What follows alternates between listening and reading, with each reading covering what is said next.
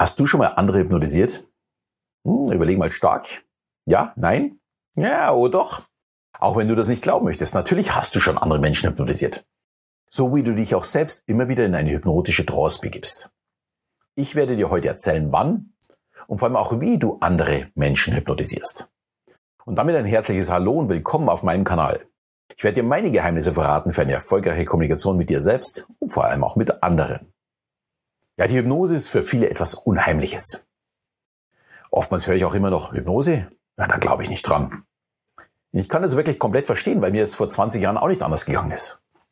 Man kannte ja nur Hypnose-Shows äh, aus dem Fernsehen und was da auf einmal jemand äh, ja wie, wie so ein Hühnchen gackern über die Bühne hüpfte, das war irgendwie surreal. Das war nicht echt. Heute weiß ich natürlich ein wenig mehr und ich möchte dir heute aufzeigen, was wirklich hinter der Hypnose steckt. Und wenn ich von Hypnose spreche, meine ich damit unseren hypnotischen Zustand. Und den kann natürlich jeder erreichen. Und ehrlich gesagt, sind wir täglich auch in diesem Zustand. Weil es ein völlig normaler Zustand ist zwischen dem Wach- und dem Schlafzustand. Und in diesem Zustand ist unser Unterbewusstsein sehr weit geöffnet für Suggestionen. Dafür gibt es einen einfachen Grund. Es ist der Zustand, in dem wir Dinge abspeichern oder verwerfen. Unser Unterbewusstsein ist also in dem Fall offen wie ein großes Scheunentor. Um das zu verstehen, mein kleines Beispiel. Den ganzen Tag prasseln Millionen von Informationen auf uns ein. Erfassen können wir davon nur einen ganz kleinen Bruchteil. Und noch schlimmer, wir können diese Informationen zu diesem Zeitpunkt auch nicht speichern. Das ist vergleichbar, wie wenn du einen Brief auf dem Rechner schreibst, aber noch nicht abspeicherst. Er ist zwar da, aber noch nicht gesichert. Und so verläuft auch unser Tag. Alles präsent, aber noch nicht gesichert. Erst wenn wir in einen hypnotischen Zustand gehen, in eine Trance-Phase, dann ist unser Unterbewusstsein geöffnet und es wird auf unsere Festplatte alles gespeichert, was wichtig ist. Vergleichbar mit dem Sichern unseres Briefes auf dem PC dann. Aber was ist jetzt so eine Trance-Phase? Als Trance bezeichnet man den Zustand zwischen unserem Wach- und dem Schlafzustand. Man spricht vom Alpha- und vom Theta-Zustand. Im Alpha-Zustand befinden wir uns in einer wachen Erholungsphase, beispielsweise wenn wir Musik hören, ein Buch lesen, Film ansehen oder einfach nur vor uns hinträumen. Wir fühlen uns noch wach aber unser Gehirn ist schon auf Erholung umgeschaltet. Und im Täterzustand bekommen wir unsere Umwelt dagegen schon gar nicht mehr mit. Man bezeichnet diesen Zustand auch als die Schlafphasen N1 und N2. Ich denke, es kann trotzdem jeder nachvollziehen, weil das ist die Phase, wenn wir im Bett auf einmal so zucken. Ja, das ist so eine sehr heftige Phase, weil hier der Tag verarbeitet wird, Wichtiges von Unwichtigen getrennt wird und letztendlich die wichtigen Sachen auch gespeichert werden.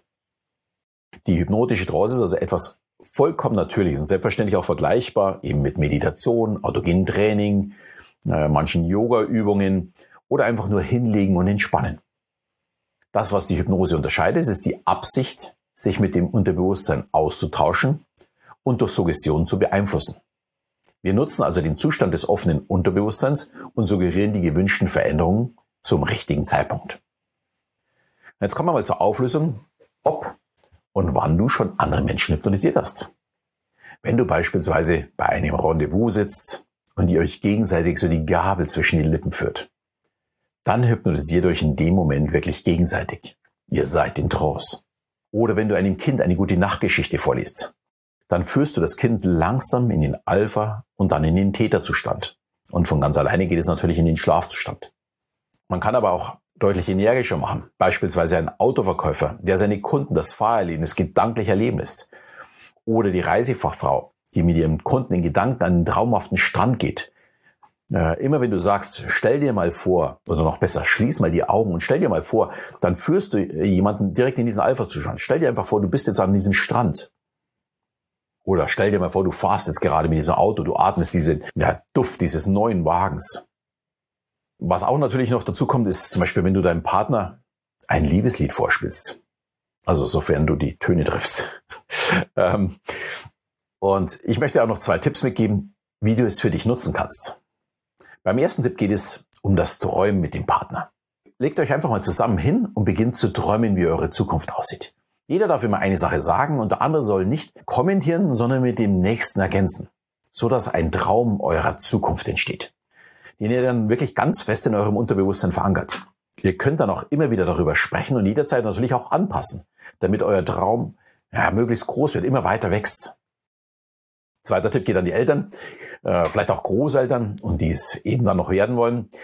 Wie schon erwähnt, ist ein, eine gute Nachtgeschichte nichts anderes als eine antiautoritäre Hypnose. Und jetzt könnt ihr euch überlegen, wie sollen die Suggestionen für die Kleinen aussehen? Sollen sie Angst haben vor Monster? Oder sollen sie wirklich stark und selbstbewusst werden? Es ist eure Entscheidung. Und deswegen kann ich nur sagen, nutzt sie clever, liest die richtigen Geschichten vor. Und jetzt bist du dran. Überleg dir mal, wie du die Hypnose für dich einsetzen kannst. Und wenn du ein tolles, äh, eine tolle gute Nachtgeschichte hast, ein tolles Buch hast oder einen schönen Traum hast, den man leben kann, schreib ihn gerne in die Kommentare rein. Äh, vielleicht sind die anderen auch ganz neugierig, welche gute Nachtgeschichten andere verwenden. Ich wünsche auf jeden Fall viel Spaß dabei beim Umsetzen und sag danke, dass du zu mir gefunden hast.